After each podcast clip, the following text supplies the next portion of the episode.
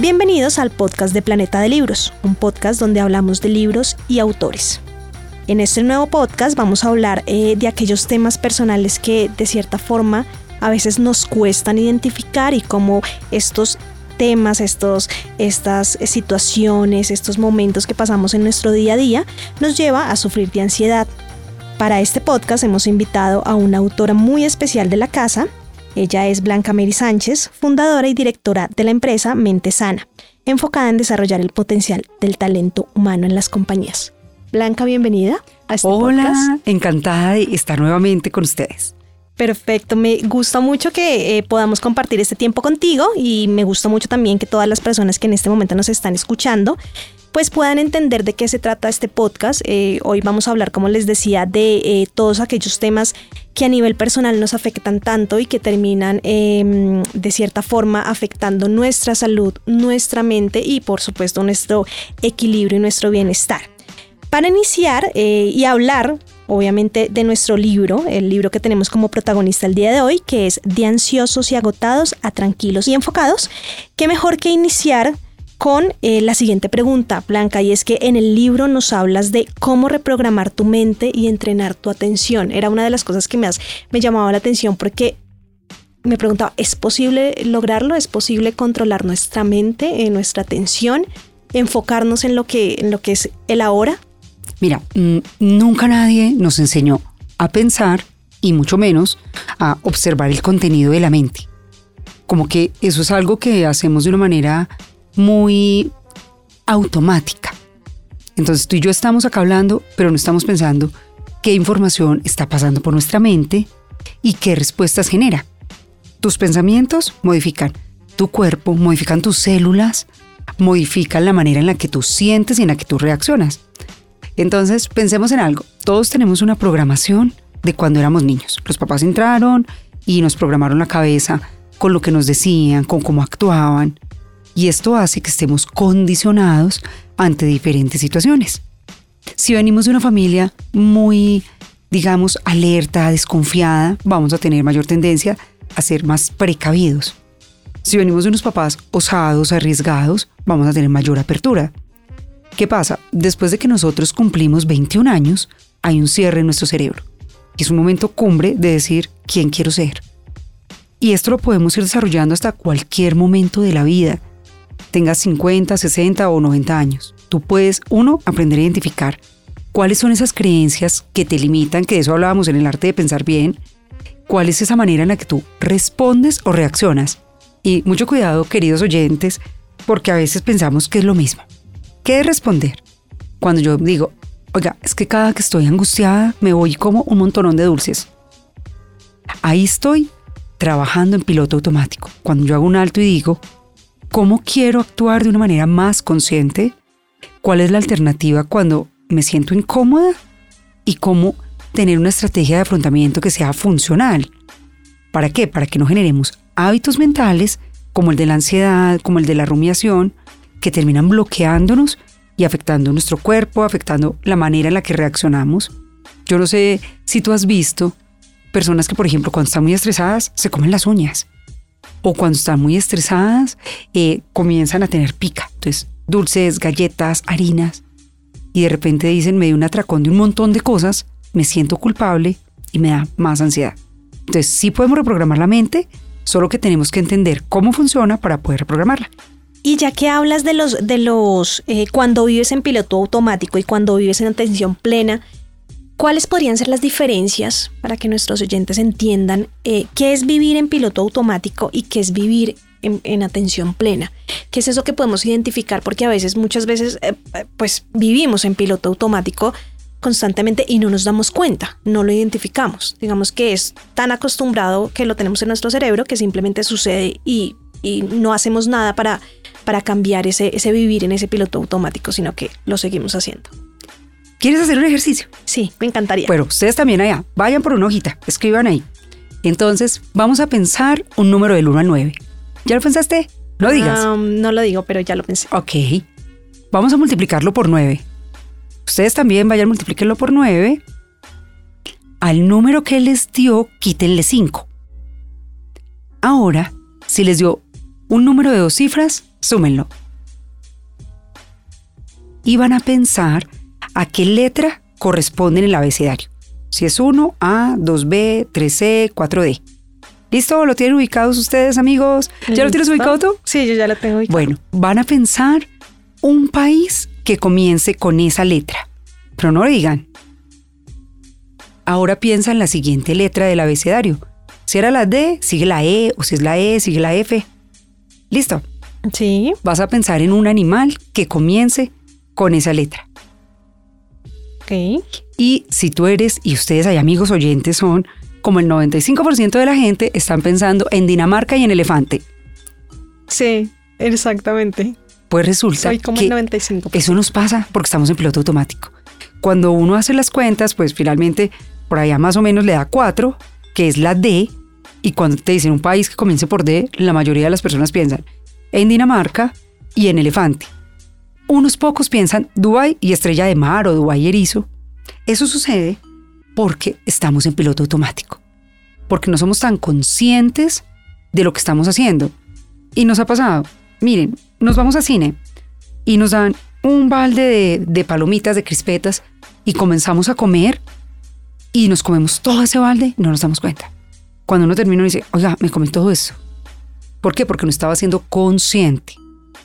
Cuando estamos en conciencia plena o en atención plena, ampliamos la capacidad de observación. Por dentro se llaman las señales interoceptivas. Cuando uno dice, me duele la espalda, tengo gastritis, el cuerpo te está experimentando algo y te lo está mostrando. Y cuando observas hacia afuera es, ¿qué hago cuando me siento amenazado? ¿Qué hago cuando estoy nervioso? Empezar a entender todo esto hace que estés presente en el presente, de que te des cuenta de qué estás haciendo. Y cuando tú tienes la capacidad, por eso hacer ejercicios de, de atención plena es tan chévere, porque como que amplías y observas el contenido de tu mente. Cuando uno hace un ejercicio, cinco minuticos, diez minuticos, haciendo atención plena, respirando, y empiezas a decir, solo pienso en el trabajo. O le estoy dando vueltas a esta situación que tengo con mi pareja y no soy capaz de salir de ahí. Entender el contenido de la mente te permite como tomar decisiones de qué herramientas vas a utilizar para poder gestionarlo mejor.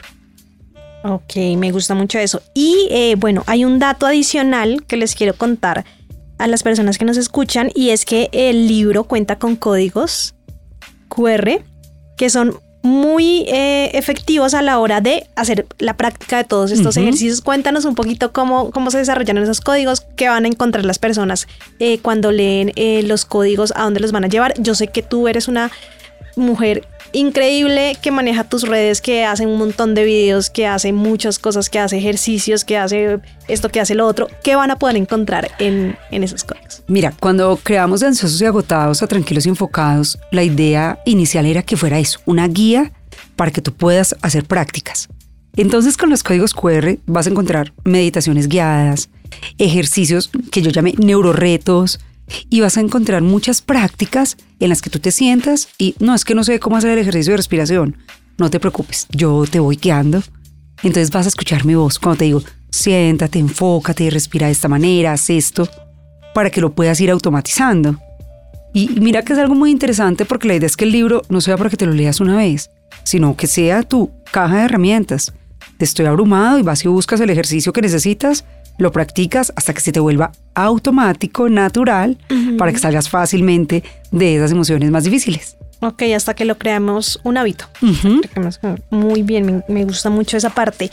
Hay otra parte en el libro, eh, no es un spoiler, ustedes lo tienen que leer y estoy seguro que después de este podcast van a ir a, a- a buscar el libro y a, y a comprarlo y a entrar en todo, en todo este tema y a cambiar obviamente los hábitos para prevenir la ansiedad. Y es eh, las fantasías y las predicciones.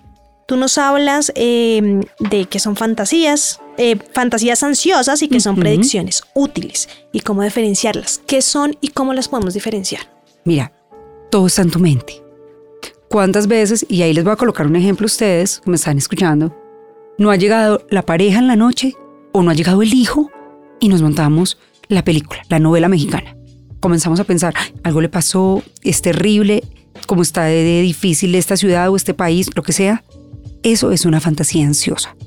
Todo lo que tú no tienes pruebas, no puedes saber si es real o no, y empiezas a ampliarlo en tu mente y te genera una respuesta física y emocional. Física, te duele el estómago, te da taquicardia, te sudan las manos, se tensionan los músculos. Y emocional, te da miedo, te da angustia. Entonces una fantasía ansiosa es una predicción que yo hago y que realmente no tiene una base racional y no tengo pruebas. Del otro lado, cuando estamos hablando de predicciones útiles, tú tienes pruebas, es algo tangible. Que tu jefe te mandó un correo y te dijo, necesito hablar contigo. Si haces la fantasía ansiosa es, me van a echar. Si haces una predicción útil es, mi jefe necesita hablar conmigo, pues hay 50 temas de los que podemos hablar. Incluso si la mente te dice, y si me echan, pues cuestiónate. ¿Qué sería lo peor que pasaría si me despiden? Tendría que conseguir otro trabajo, buscaría otra alternativa, acudiría a mis ahorros, colocaría un emprendimiento. Cuando hacemos esas predicciones útiles, bajamos el nivel de ansiedad y de angustia. ¿Por qué? Porque estás sintiendo que en alguna medida tienes control. El ser capaz de decir, ¿qué, sé, qué haría yo si lo peor en lo que yo esté pensando que va a llegar a suceder fuera así? En ese momento le dices a la incertidumbre, venga que yo puedo tomar una acción, y eso te reduce un 50% la incomodidad. Entonces mira que son cosas que quisimos que fueran fáciles de entender, que aquí les contamos como un poquito el resumen, pero la explicación paso a paso de cómo se hace la vas a encontrar en el libro. Cuando tú vayas y lo leas vas a ver que, que es una guía en la que yo creo que te va a sonar hasta mi voz ahí leyéndotelo, contándotelo de, de cómo lo vas haciendo paso a paso y de verdad te transforma la vida y la manera en la que respondemos ante diferentes situaciones. Ok, ya que hablas de, las de cómo em, generamos en nuestro cuerpo esas, digamos que esas emociones que estamos sintiendo, em, que nos sudan las manos, que nos duele la cabeza, hay personas que les duele el estómago, que digamos que tienen un sinfín de, emociones y de, sensaciones en, su cuerpo que se ven reflejadas. Em, ¿Cómo podemos regular nuestras emociones a la hora de sentir de sentir ansiedad, porque eh, lo que hablábamos ahorita, uno generalmente, digamos, el ejemplo del, jefe que te llama a la oficina es muy claro, es, es de no estoy, ni siquiera me he terminado de levantar de mi, de mi silla cuando ya me están sudando las manos, cuando ya siento que me va a dar algo, cuando me pongo pálida, cuando me, mejor dicho, nos convertimos en, en una hoja de papel porque quedamos blancos del, de todo nos pasa. ¿Cómo poder regular esas emociones y cómo poder decir, ok, tengo que estar tranquilo, eh, tengo que controlarlo. Esto no me puede controlar a mí, sino soy yo quien tiene que controlar eh, esta ansiedad que estoy sufriendo. Bueno, lo primero es aceptar. Reconoce, oiga, tengo una ansiedad. Y le dice a la ansiedad, ansiedad, camine, tenemos que trabajar. O qué miedo el que tengo. Mira que eso es ser valiente. Ser valiente no es que no sientas miedo, ser valiente es que a pesar del miedo que sientas, digas, paso a la acción. Entonces, hay que observar algo que es bien, bien bonito y es cómo se rompe ese bucle. Porque la ansiedad es un bucle. Tienes un detonante. En este caso, el detonante es tu jefe te citó a una reunión. Ahí te vas a preguntar, bueno, ¿qué podría pasar? ¿Qué sería lo peor, peor, peor, peor del mundo? Y le vas a dar otra oportunidad a tu cerebro de encontrar una alternativa, que sería lo mejor. Y ahí les voy a contar una anécdota chiquita y cortica. Hace algunos años en una empresa con la que yo trabajaba, si te decían que fueras el viernes en la tarde de recursos humanos, era que te iban a despedir. Al ingeniero de producción pasó la de recursos humanos y le dijo, ingeniero, era un miércoles, ingeniero, nos vemos el viernes por ahí a las 4. Este señor sintió que el cuerpo lo recorrió un escalofrío, se le tensaron los músculos, le dolió el estómago, salió a trabajar y se fue a la casa y le dijo a su esposa, mi amor, tenemos que revisar las finanzas, yo no sé si vamos a poder seguir con el niño en ese colegio, a mí me van a despedir, las cosas están terribles, entonces mira cómo va y contagia las emociones en la casa. La esposa quedó pues ah, muy asustada, durmieron súper mal esa noche, el jueves la pasó pésimo, no podía ni comer. Como el intestino es el segundo cerebro, le dio mal de estómago, le dolía todo. Bueno, estuvo súper mal ese jueves, llegó el viernes. Lo que quedaba de ese pobre hombre fue a trabajar una de la tarde, dos de la tarde, tres, llegan las cuatro y él no quería ir a recursos humanos. Cuatro y media, lo llama la de recursos humanos. Ingeniero, suba por favor. El pobre hombre se va, llega, entra y le dicen, felicitaciones, tú te ganaste el viaje a San Andrés. ¿Te acuerdas que en el fondo de empleados estamos sorteando un viaje? Tú eres el feliz ganador. Él no sabía si llorar, si reírse y dijo, oiga, no me hagan esto. Pasé una semana terrible, angustiado, porque tenía que venir el viernes en la tarde. ¿Qué pasó? Tuvo una fantasía ansiosa con base en algo que él conocía, que era que si te llamaban allá te iban a despedir porque era un viernes, pues se montó toda esta película que lo hizo pasarla realmente mal. ¿Cómo salimos de ahí? Uno, buscando las pruebas. Bueno, ¿qué pruebas tenía? Yo le pregunté cuando me contó, yo, ¿qué pruebas tenías de que te iban a despedir? Ninguna. Ok, ¿y había indicios de que estabas haciendo algo mal? No. ¿Y por qué te irían a despedir? No, yo no tenía ni idea, pero es que empecé a pensar en eso. Entonces aquí les digo una cosa, por favor, no se crean todo lo que piensan. La mente es la loca de la casa. Siempre cuestionenla. A ver, este pensamiento, ¿dónde me lleva? Me lleva a las metas que quiero lograr, me ayuda a sentirme bien, tengo pruebas de que este pensamiento es real o hay una alternativa para verlo. Esa acción tan simple de cuestionarlo te cambia la manera en la que interpretas la situación, en la que responde tu cuerpo y en la que tú afrontas como que el reto emocional o práctico que estés viviendo. Claro, y es un poco también lo que hablas en el libro de predicción emocional. Y es un poco anticiparse a esos diferentes escenarios eh, en los que no hay una base, como tú misma lo dices, no hay nada eh, real, sino simplemente los estoy creando de cierta forma en, en mi cabeza. Entonces, la invitación es, cuando sientan esa ansiedad, cuando sientan ese, ese, mm, esa angustia que, le, que se les manifiesta en el cuerpo, pues hay que afrontarlo, pero sobre todo hay que tomarse las cosas con calma, no generarse una película antes de tiempo. Y eh, bueno, aquí va otra, otra pregunta que me gustaría hacerte y es, ¿cómo funciona eh, la predicción emocional? ¿Cuándo puede una persona decir, sí, en este momento estoy teniendo una, una predicción emocional? Lo que pasa es que cada emoción tiene una intensidad. Es muy distinto que tú digas, estoy molesta a estoy furiosa eres dos personas distintas. Cuando estoy molesta, de pronto frunzo el ceño, eh, evito la mirada. Cuando estoy furiosa, pierdo el control. Una persona furiosa puede matar a alguien. Una persona enojada, una persona disgustada, es como si tuvieras un emocionómetro. Nivel 0, estoy incómoda. Nivel 4, estoy molesta. Nivel 8, estoy furiosa. Nivel 10, perdí el control. Y pasa con todas las emociones. Nivel 0, estoy incómodo. Nivel 3, tengo miedo. Y nivel 10, estoy en un ataque de pánico. Entender la intensidad de qué pienso, qué siento y qué hago en cada nivel emocional. Incluso los amigos que nos están escuchando pueden hacer un ejercicio. Y es, piensen en tres momentos de la vida con tres emociones distintas, qué pensaron, qué sintieron y qué hicieron. Entonces, piensen que el nivel más bajito es 1 y el más alto es 10. ¿En qué nivel emocional estaban? ¿Y qué pasaba por su mente en ese momento? Por ejemplo, cuando es ira, no, es que estaba pensando que era lo peor, que era injusto. ¿Y qué hacía tu cuerpo? No, mi cuerpo se estaba tensionando, sentía un calor en la cara. ¿Y cómo reaccionaste? ¿Qué hiciste? Grité, me puse furioso. Y aquí es donde viene como la parte más importante porque es donde hace la reprogramación mental y es cuál habría sido la alternativa. ¿Qué pude haber hecho diferente? ¿Y qué lección saqué de esa situación? Cuando estás reaccionando emocionalmente, no tienes control sobre la situación.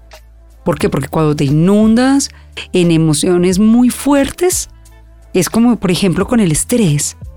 La amígdala, no, mucho cuidado, no son las de la garganta, ya eso me pasó en una conferencia. La amígdala tenemos dos, una en cada hemisferio, está muy profunda y es la que prende las señales de alerta. Cuando te sientes amenazada, la amígdala se activa y le dice al cuerpo todo es amenazante. Entonces saliste un día de trabajo muy duro y antes de irte a montar en el carro tienes que respirar o hacer skipping o saltar o moverte. Hay que quemar ese cortisol. Porque si tú te vas en el carro así de molesto y alguien te atravesó, te sentiste amenazado. Llegas a tu casa y por cualquier cosa que sea simple, un vaso mal puesto, eh, algo que sucedió, vas a explotar porque estás en modo lucha y alerta. Cuando tú te sientas, respiras, te tranquilizas, sales de esa respuesta emocional, activas el modo racional, el modo lógico y dices, ok, el señor que se me atravesó cuando iba conduciendo, oiga, qué señor para conducir tan mal, pero no dejo que esto me afecte. Llegas a tu casa y dices, sí, hay un poquito de desorden, pero yo vine a descansar. No voy a dejar que esto me, me acabe de dañar el día. Entonces, ser más conscientes. Uno de lo que sentimos, dos de la intensidad y tres de las medidas que podemos tomar. Mira que esto es muy fácil es algo que podemos llevar paso a paso y que si lo complementas con toda la caja de herramientas del libro, te ayuda a disparar tu agilidad emocional. Ok, claro que sí. Y ahí, digamos que es enfocarnos un poco, como tú lo decías, en, en, ese, eh, en esa concentración de puedo calmarme y, puedo controlar mis, mis emociones y mis sentimientos. Y es porque muchas veces hay personas que, que dicen, em, no sé, a mí me da rabia y reacciono y exploto. Y luego me doy cuenta, lo hice muy mal, reaccioné muy mal, eh, me arrepiento de lo, que, de lo que pude hacer, pero pues muchas veces, como tú misma lo comentabas, hay a veces eh, incluso puede llegar a ocurrir una tragedia en medio de esa, de esa ansiedad y de, digamos que de esa rabia que te puede ocasionar eh, algún tipo de, situación estresante. Y quiero que hablemos un poco eh, de, ya que tocaste el tema del ataque de pánico, eh, primero a entender que es un ataque de pánico, porque tal vez hay muchas personas, incluso hay personas que nos estarán escuchando que habrán pasado por ataques de pánico y no lo pudieron identificar o no saben cómo hacerlo. Y lo segundo es, em, ¿qué es lo peor que puede pasar en un ataque de pánico? O sea, ¿qué es lo peor que nos podemos, a lo que nos podemos enfrentar? Yo creo que lo más duro de un ataque de pánico es que sentimos que nos vamos a morir. Cuando tienes un ataque de pánico, hay personas que llegan a la clínica y creen que se están infartando porque tienen un dolor muy fuerte en el pecho, no pueden respirar y empiezan a sentir que, que no son capaces de tener control en ese instante. Llegas al médico, el médico te hace todas las pruebas y te dice, no, usted no tiene un infarto, usted tiene un ataque de pánico. Las personas eh, mm, ¿Cómo se experimenta un ataque de pánico? ¿Cómo sientes? Tú sientes que te cierra la garganta y piensas, el aire no me pasa, me voy a morir. Me voy a morir. Y, mira cómo entras en el bucle de la ansiedad. Eh, estoy en una situación, hay un detonante que por lo general se convierte en un estímulo que genera en el cerebro un marcador somático. ¿Qué quiere decir? Es una huella en tu cerebro. Entonces, algún día ibas en un avión, hubo turbulencia y se cayeron las maletas. Se salieron tú pensaste me voy a morir. Entonces, cada vez que vas a enfrentar una situación similar, tu cuerpo responde de la misma manera. Se tensiona y entra en modo lucha y huida, pero extremo. Entonces, ¿qué pasa en el ataque de pánico? Sientes que se te cierra la garganta, que el aire no te pasa, la mente se pone confusa porque empiezas a hiperventilar, entonces no puedes procesar la información bien. Hay personas que incluso han tenido un desmayo a raíz del ataque de pánico. Entonces, algunos que pueden tener como un comienzo un ataque de pánico y quedan con esa huella como neuronal tan marcada que ante situaciones muy exigentes vuelven, hiperventilan, entran en ese bucle de la ansiedad, piensan de manera catastrófica, se bloquean y entran en angustia, en llanto, tanto que necesitan ser acompañados por alguien porque casi que puede llegar a ser incapacitante. Personas que no son capaces de conducir, que no son capaces de salir a la calle porque ya les da una fobia social, o no pueden hablar en público. Lo peor que puede pasar es que la pases muy mal y que te angusties. No te vas a morir. Nadie se muere de un ataque de pánico. Entonces, lo primero es entender, es muy desagradable. Puede ser tan amplio como tú lo sigas retroalimentando ese círculo vicioso, porque te sientes angustiado, te sientes tensionado y comienzas a, llenar tu mente de pensamientos negativos, entonces eso hace que, que el solo hecho de pensar en el ataque te dispare la ansiedad. Hay personas que les da un ataque de pánico por pensar que les va a dar un ataque de pánico. Entonces, sabes que tienes una situación retadora y mira que por eso es que es una conducta mental, porque nos autosaboteamos. Comenzamos a pensar, eso va a ser terrible, me va a dar un ataque de pánico, no voy a ser capaz de estar tranquila. Y yo sola me genero esa ansiedad que llega a ser paralizante.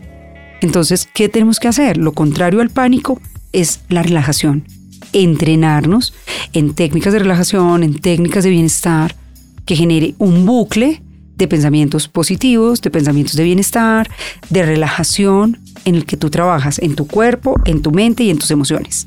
Listo. Hablabas de algo muy interesante y es que em, no siempre, pero generalmente el ataque de pánico se da por una situación que viviste digamos que previamente que, te hizo angustiar mucho y que eso genera en tu, en tu cerebro una huella, como nos explicabas. Generalmente se da siempre por, por una situación previa o simplemente puede que seas una persona que nunca ha vivido una situación, em, digamos, eh, de, de, angustia o algún tipo de lo que nos explicabas del avión se está cayendo y demás, y simplemente te dio un ataque de pánico por tanto nivel de estrés. Lo que pasa es que, mm, al igual que el agotamiento, no aparece de repente. Es, el, es fruto como de acumular tensiones. En el caso del pánico, es fruto de pequeños miedos, de pequeñas angustias, de pequeñas incertidumbres que tú no has gestionado y llega un punto en que te desbordaste. O dos, tienes una situación puntual en tu vida muy dura que sientes un miedo tan grande que te lleva al pánico. El primer ataque por lo general es muy duro porque las personas ahí es donde creen que se van a morir. Después de que ya tienes un diagnóstico de un ataque de pánico, ya sabes que detrás está la ansiedad y muchas personas incluso aprenden a identificarlo. Oiga, estoy a punto de que me dé un ataque de pánico, me voy a retirar. Y aquí les voy a contar algo muy sencillo pero muy importante. Si ustedes están viviendo una ansiedad o han tenido ataques de pánico y están en un momento en el que sienten que ya lo van a tener, cojan una botella con agua fría. O si tienen hielo, cojan hielo, cojan algo frío entre sus manos. El solo hecho de que la percepción térmica cambie hace que el enfoque vaya a las manos, vaya a la temperatura y no les va a dar el ataque de pánico. O están en un lugar y sienten que va a comenzar, lávense la cara con agua muy fría. Y van a ver cómo el cuerpo neutraliza la mente. Pero esto es apagar el incendio, esto es en un segundo que uno detiene la situación. que hay que hacer? Hay que entrenarnos para vivir en bienestar, que ese es el objetivo último, de que no estemos huyendo del miedo y de la ansiedad, sino que generemos un músculo emocional y un capital psicológico que nos permita sentirnos bien a largo plazo. Ok. Y acaba otra pregunta y es, bueno, em, digamos que estoy sufriendo de un ataque de, pánico, en ese momento estoy experimentándolo con todos los síntomas que nos mencionas, ¿qué hacer durante un ataque de pánico? O si estás acompañado de alguien y te das cuenta que esa persona está sufriendo un ataque de pánico, ¿cómo ayudarlo? ¿Qué hacer? Bueno, una cosa soy yo, otra cosa es si estoy acompañando a alguien. Mm, tenemos dos sistemas en el cerebro, el sistema simpático y el parasimpático. El simpático es el acelerador, el que te activa y el que cuando está hiperestimulado te lleva al ataque de pánico y te lleva al trastorno de ansiedad. El parasimpático te relaja, hace que descanses, que te sientas bien, que duermas, que estés tranquilo, que seas creativo. Entonces, si yo estoy identificando que estoy viviendo esa situación, y mira que en el mundo son millones de personas que lo están viviendo. Uno, eso no da vergüenza, es completamente normal. Dos, tenemos que empezar a trabajar de menos a más, a hacer pequeños ajustes. Y aquí viene un regaño muy amoroso. Amigos y amigas que se quejan de la ansiedad, ¿cómo están durmiendo? ¿Qué tanta agüita están tomando? ¿Ustedes salen y toman el solecito para la vitamina D? ¿Se están ejercitando? Piensen a ver ahí esas preguntas. Porque es que ahí es que viene el pánico y viene la ansiedad. Esto no es gratuito. Perdónenme, pero nosotros mismos creamos como el caldo de cultivo para que esto aparezca. Si queremos revertir los efectos, pues tenemos que empezar con unos mínimos de, de dormir. No, es que no soy capaz de dormir. Entonces, acuéstese y relájese. Y acepte, no voy a ser capaz de dormir. Me voy a relajar, cerebro. Piense lo que quiera. Y entonces el cerebro ahí piensa lo que quiere y ustedes respiran lento y él dice, ah, estamos relajados. Y se va a dormir. Del otro lado, Mm, yo creo que tenemos que formarnos en primeros auxilios emocionales. Sí. Entender cómo acompaño al compañero de trabajo, a mi pareja, a mi hijo, a mi amigo, porque estamos en una situación enfrente a una persona que tiene un ataque de pánico. Lo primero, pídale permiso para tocarlo si lo va a tocar o para acercarse. Dos, pregúntele, ¿quiere un vaso con agua? Y ayúdelo a que vaya a un lugar donde haya menos estímulos, donde no haya ruidos fuertes, donde no se sienta sobresaltado para no agravar más la activación que él está teniendo. Si quiere le dice que se siente y como ya vamos a ser tan juiciosos de haber practicado la respiración atenta, ustedes se ponen las manos en el abdomen y les dicen, mira, respira así lentamente conmigo. Tú empiezas a respirar lentamente, te estás conectando con las neuronas espejo de la persona que tienes enfrente y cuando tú te tranquilizas, se lo vas contagiando. Le preguntas si quiere hablar del tema, si no quiere hablar, eh, si quiere que le pongas música relajante para que esté tranquilo, como qué necesitas, es la pregunta más importante. Y dos, eh, cómo te puede ayudar, si hay que llamar a la familia, si hay que llamar a un experto, un profesional de la salud mental. Entonces, uno, ayudar a la persona que se aquiete, aislarla del espacio amenazante, ofrecerle una bebida, puede ser una bebida tibia, no caliente porque se quema, tibia, agua, o de decirle si quiere hacer la técnica de coger la botella de agua fría entre sus manos, todo lo que tú puedas aportarle para que se sienta tranquilo. Puede que la persona lo único que te diga es, no, solamente quédese acá y quedarnos en silencio y acompañar a esa persona para que esté en calma. ¿Qué no podemos hacer? No prometas cosas que no vas a cumplir. Estoy aquí para ti incondicionalmente. La persona el otro día te llama a las 3 de la mañana y tú no contestas. Entonces como que no, no generar falsas expectativas. Dos, no jugar al terapeuta, hacerle preguntas sobre lo que está pasando porque podemos agravar la cosa. Y tres, como no empezar a decirle tomes estas gotas, huela esto, porque de pronto no funciona tan bien. Entonces como tener esa claridad es acompañar, pero de una manera muy responsable. Y ya que estamos hablando del acompañamiento, nosotros recibimos muchos eh, de los mensajes que recibimos en nuestras redes sociales eh, es de personas que nos preguntan, pues basados en los libros obviamente, que nos preguntan cómo hacer para acompañar a, a, una persona con ansiedad. Y es que no solamente es la persona que sufre ansiedad, sino su entorno familiar, su entorno más cercano, que dice, no sé cómo actuar, no sé qué hacer, no sé eh, qué decirle, no sé eh, cómo tranquilizarlo, no sé Claro, y, hay que tener en cuenta que también es un tema de, paciencia mutua, tanto de la persona que sufre el tema de, ansiedad como de la persona que lo acompaña. Entonces es un poco decirle a las personas que nos escuchan en este momento y que pasan por una situación en la que alguien muy cercano tiene ansiedad, cómo ayudarlo. Mm, yo creo que tenemos que hacer una, una tarea social y es como dejar de popularizar el término ansiedad y el término estrés. Todo es ansiedad. ¿Qué ansiedad? ¿Tengo que hacer tanto trabajo? No, hoy amanecí con una depre no, qué estrés, porque confundimos el estar aburridos con estar estresados, el estar, eh, digamos, apurados con estar ansiosos. Entonces, como que clarificar el uso del lenguaje es lo primero.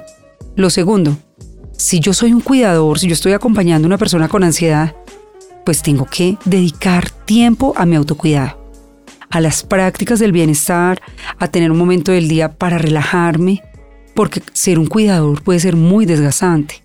Entonces, uno, ¿cómo me estoy cuidando yo? Incluso puede ser una alternativa chévere. De yo digo, oiga, una persona de mi familia tiene una situación de ansiedad, ¿por qué no empezamos a hacer yoga juntos? Vámonos a clases de yoga. ¿O qué te parece si salimos a caminar? O coloquemos este audio de meditación y vamos a hacer este ejercicio. O te compras el libro y lo corres con, con tu amigo, con tu familiar, de ven, ¿qué tal si hacemos este, este plan de ocho semanas porque si te sirve a ti que tienes ansiedad, pues me va a servir a mí para tener fortaleza emocional. Entonces puede ser una estrategia muy bonita que lo podemos hacer en las empresas, la podemos hacer en familia, la podemos hacer con la pareja, como una manera de fortalecer nuestro capital psicológico, de tener músculo emocional y de no esperar a estar agotados, pues para entrar ahí a apagar el incendio y a revertir lo que no hicimos antes. Y ya que hablamos de los, del músculo emocional, eh, quisiera hacerte una pregunta y es, ¿qué hacer para estimular las emociones positivas? Eh, ¿Cuáles son esos ejercicios que nos ayudan a desintoxicarnos eh, del ambiente, de los aparatos electrónicos, de las redes, de todo? ¿Qué podemos hacer para, para activar y para estimular esas, esas emociones positivas? Bueno, a mí me gusta decir emociones placenteras o emociones de bienestar, porque no ven que luego pensamos que unas son positivas y otras son negativas. Entonces, ¿cuál es la diferencia? Las que son placenteras te generan una activación de los neurotransmisores chéveres en el cerebro. Entonces, por ejemplo, la serotonina, las endorfinas, la dopamina, la testosterona que nos hace ser líderes. Tenemos que ser muy intencionales, porque no somos intencionales. Entonces, decidir, bueno, eh, a mí me gusta, por ejemplo, lo hago en todas las redes. Cada mes coloco un happy calendar con una intención. Entonces, yo decía, por ejemplo, que este mes íbamos a trabajar con todo el tema de ser amables, de ser compasivos, de conectar con el otro. Otros meses hablo de gratitud. Entonces coloquemos una intención, puede ser del día o de la semana o del mes. Tus primeros 10 minutos son muy importantes. Es como cuando uno está sintonizando la radio, que vas buscando el canal hasta que encuentras el que tú quieres. Entonces recién abriste los ojos, tus primeros 10 minutos, no mires el celular, no brinques como un resorte. Tomas aire por la nariz, exhalas, dices, oiga, estoy vivo otra vez y te vas a conectar con tu intención. Si tienes una meta, un proyecto, lo que tú quieras ver realizado, lo vas a visualizar en tu mente, como si ya fuese lo que tú quieres. Entonces, no, ya tengo ese ascenso y lo ves en tu mente y te emocionas y agradeces. Entonces, gracias por esta oportunidad, gracias por las habilidades que tengo. Como el cerebro no diferencia entre lo que piensas, sientes y haces, él va a sentir que tú ya estás viviendo eso y va a activar algo que se llama el SARA, Sistema Activador Reticular Ascendente, que es el encargado de mostrarte lo que para ti es significativo, de amplificar las oportunidades, de conectarte con lo que no estás viendo en otro momento. Entonces, uno, visualizarlo. Dos, generar gratitud. Y tres, colocarle una intención. Hoy es mi día de la amabilidad. Hoy voy a ser consciente de cuando sea amable con el otro. Entonces saludas amablemente a la gente, agradeces, sonríes. Al otro día, no. Hoy es mi día de la creatividad. Hoy voy a buscar ver todo de manera creativa. Y así vas colocando intenciones a tus días hasta que el sentirte bien se vuelve como, como tu naturaleza. O es fin de semana, no, es mi día de relax total. Escuchas música que te relaje, haces planes que te relajen, pero finalmente es tener intenciones de implementación. No solamente leerme el libro, sino decir cómo lo llevo a la vida real, cómo lo conecto en las actividades de mi día a día. Y ahí es donde tú ves las, las transformaciones, ahí es donde sucede la magia. Y pues ya saben, entonces la clave es conectar este libro al día a día de cada una de las personas que en este momento nos están escuchando. Estamos llegando al final de nuestro podcast. Eh, recuerden que este es el segundo podcast de tres eh, podcasts que vamos a hacer con nuestra autora Blanca Mary. Blanca Mary, muchas gracias por el tiempo, muchas gracias por el espacio. Espero que todas las personas que se hayan conectado a, a este podcast y lo hayan escuchado, se lo hayan disfrutado, que empiecen a aplicar todos los ejercicios y todo lo que nos enseñas en el, en el libro. Y bueno, nos veremos en el próximo podcast. Eh, Blanca Mary, muchas gracias. No, muchas gracias a ti y a todos ustedes que nos escucharon hoy y que nos acompañan. Ya saben que como queda grabado, lo pueden volver a escuchar para que sigan practicando todos estos ejercicios. Muchas gracias. Y antes de que, de que te despidas, ¿dónde te encontramos? En todas las redes sociales. Tú colocas Blanca Mary Sánchez o colocas arroba soy Blanca Mary y ahí puedes encontrar todos mis contenidos desde artículos, videoentrenamientos, audios o en mi podcast arroba Mentesana Tips. Pues muchas gracias Blanca Mary por estar aquí, muchas gracias a todas las personas que nos escucharon y que nos eh, dedicaron un poco de su tiempo. Así llegamos al final de este podcast de Planeta de Libros y queremos que esta sea la oportunidad para que ustedes oyentes nos escriban sus impresiones en las redes sociales. Nos encuentran en todas las plataformas de streaming como Planeta de Libros Colombia. Muchas gracias y nos vemos en un próximo episodio.